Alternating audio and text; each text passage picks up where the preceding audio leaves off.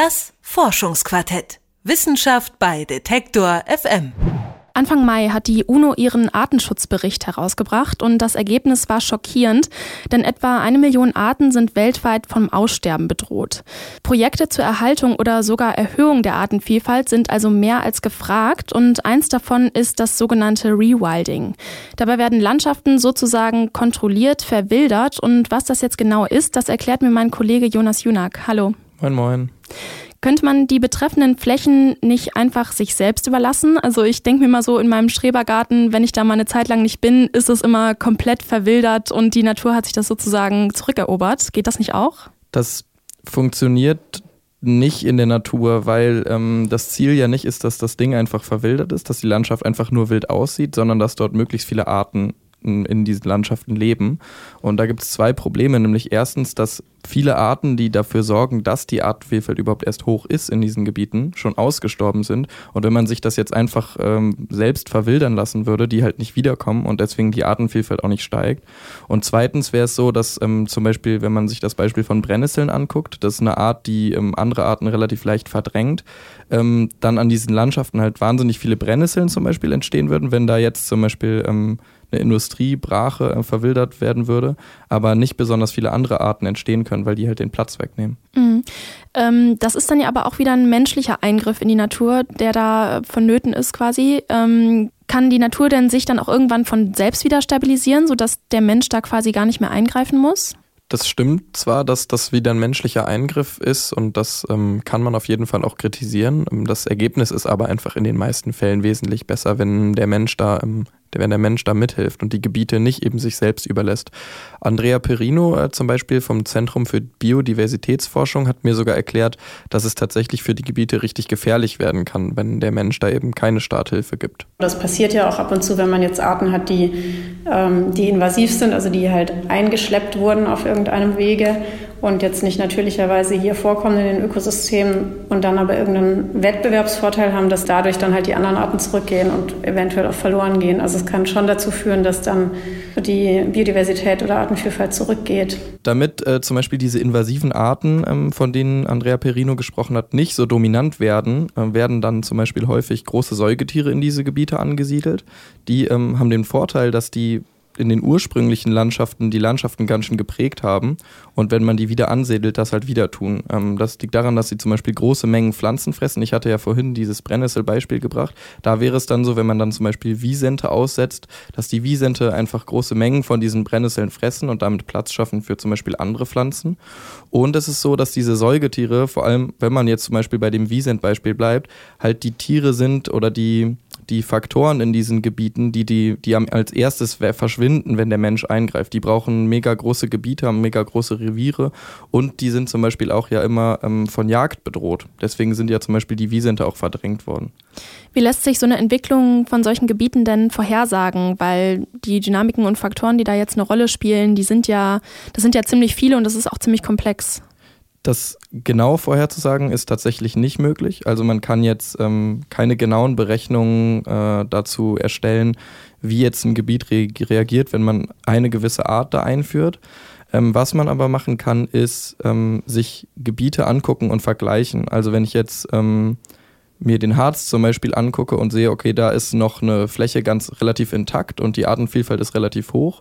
Und ich habe ein ähnliches Gebiet, in dem die Artenvielfalt niedrig ist, was ich ähm, mit Rewilding ähm, wieder aufforsten möchte, dann gucke ich, was für Arten, ähm, was für Dynamiken passieren in diesem funktionierenden Gebiet im Harz. Und für die dann wieder ein in dem Gebiet, in dem das nicht so gut funktioniert. Man nimmt also sozusagen ein gutes Beispiel und guckt, was im Vergleich zu dem schlechten Beispiel fehlt. Also so ein bisschen Learning by Doing. Genau. Ja. Jetzt gelten diese Rewilding-Projekte ja immer einzelnen, vergleichsweise kleinen Gebieten, in, dann, in denen dann die Artenvielfalt wächst. Ähm, der UNO-Artenschutzbericht, der warnt ja aber vor einem globalen Artensterben. Lassen sich diese positiven Effekte denn irgendwie auch auf den größeren Maßstab dann übertragen?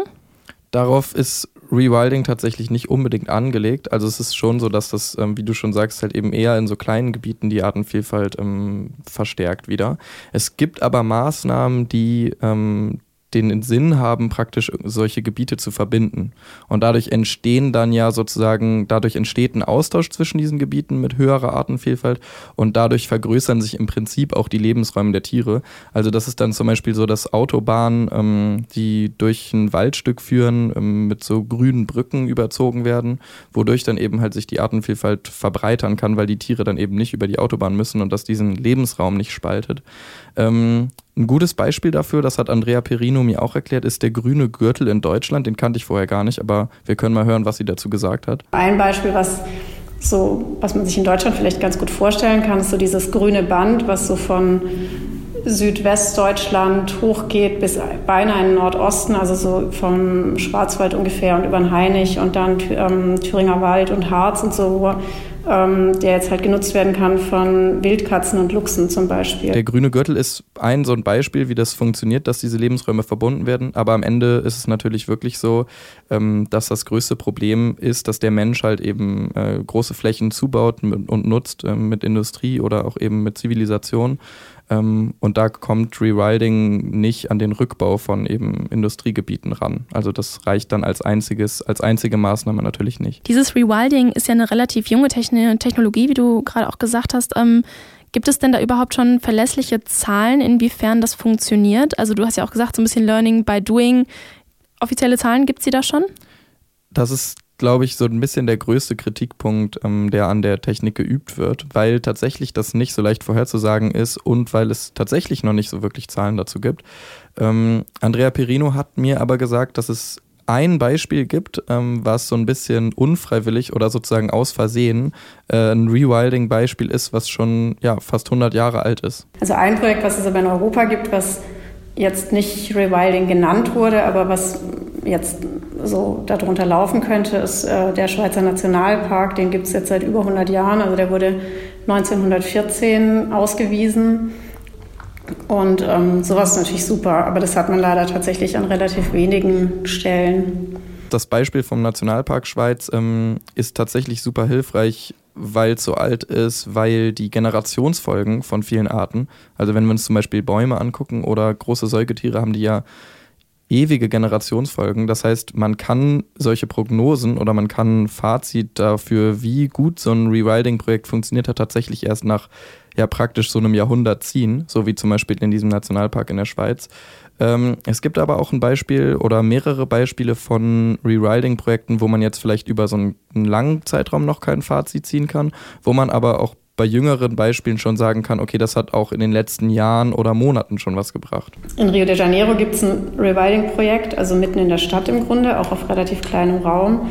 Und da haben sie in so einem, in diesem Nationalpark, der zum atlantischen ähm, Regenwald gehört, und haben dann so kleine Agutis ausgesetzt. Das sind wie so Meerschweinchenartige Nagetiere und Brüllaffen, weil die weil sie halt wussten, dass die wichtig sind, um Samen zu verbreiten. Ja, die Wissenschaftlerin Andrea Perino ähm, sagt natürlich aber trotzdem selbst, dass es auch, wenn man jetzt ähm, hier eben wie zum Beispiel in Rio de Janeiro sieht, dass Rewilding die Artenvielfalt erhöhen kann, dass es um verlässliche Aussagen treffen zu können und um wirklich viel über diese Technik zu lernen, ähm, einfach noch Jahrzehnte dauern wird. In Brasilien gibt es da schon erfolgreiche Beispiele und auch in der Schweiz, wie du gesagt hast. Ähm, gibt es die auch in Deutschland? Auch in Deutschland gibt es tatsächlich ähm, vor allem ein, naja, es gibt mehrere Beispiele, aber vor allem eins, was ähm, prominenter ist. Ähm, das ist das Stettiner Haff. Das ist ganz oben rechts ähm, an der deutsch-polnischen Grenze, ähm, da an der Ostsee. Das ist so ein riesiges Seengebiet. Also es ist vor allem ein großer See, aber mit ähm, kleineren Seen drumrum und ähm, viel Wald und einem sehr, äh, mit einem sehr, einer sehr diversen Landschaft, so, also mit Bergen und genau dann verschiedenen Waldsorten sozusagen auch. Ähm, und das hat ein riesiges Potenzial, wurde erkannt, um verschiedenste Arten irgendwie zu beherbergen. Und ähm, das wird jetzt bearbeitet, dieses Gebiet von Rewilding Europe. Das ist so ein bisschen das ist ein Netzwerk im Prinzip aus verschiedenen Organisationen, die Rewilding-Maßnahmen Maßnahmen betreiben. Und so das größte organisatorische Netzwerk was jetzt in Europa eben diese Rewilding, ähm, dieses Rewilding betreibt. Und genau die machen das zum Beispiel im Stettiner Haff. Und da haben sich auch jetzt ähm, in der Vergangenheit schon ziemlich viele Arten angesiedelt, die man so jetzt in Deutschland nicht unbedingt erwartet. Also da leben jetzt zum Beispiel schon Wiesente oder Seeadler oder Elche sogar oder Wölfe, die da tatsächlich irgendwie mittlerweile das zu ihrem natürlichen Lebensraum gemacht haben. Ich habe letztens mal so einen Artikel gesehen, ähm, wo es um die Auswilderung von Wiesenten gibt und da ist mir auch nochmal aufgefallen, was für krasse Tiere das eigentlich sind. Ne? Also ich stelle mir jetzt so vor, wenn ich irgendwo in Deutschland spazieren gehe und mir dann so ein Wiesent da ähm, vor die Füße läuft, ja nicht vor die Füße, ne? Aber wenn ich das sehen würde, also es ist schon irgendwie ziemlich krass. Du hast auch gesagt, dass du schon mal eins gesehen hast, ja, ne? ich, äh, ich war mal vor ein paar Jahren in Polen joggen, auch im Wald. Das war auch tatsächlich da ähm, in der Nähe vom Stettiner Haff, also rechts von Stettin auf der polnischen Seite. Und ja, auf einmal, also es war jetzt nicht, stand mir nicht auf den Füßen oder so, aber so, weiß nicht, so 200 Meter weit weg am Waldesrand so stand halt so ein Ding rum und die sind schon echt majestätisch und riesig. Aber sind nicht gefährlich, oder? Nö, ne? Mm, Recht friedlich. Ich glaube, die haben jetzt nicht unbedingt so ein Interesse an dem Menschen. Ich glaube, wenn die Junge haben und man denen dann zu nahe kommt, können die schon wütend werden, aber im Allgemeinen nicht, nee. Okay. Über Rewilding habe ich mit Jonas Junak gesprochen. Das ist die Reaktion auf, oder eine der Reaktionen auf die sinkende Artenvielfalt weltweit ja eigentlich. Danke dir, Jonas. Gerne, gerne. Das Forschungsquartett. Wissenschaft bei Detektor FM.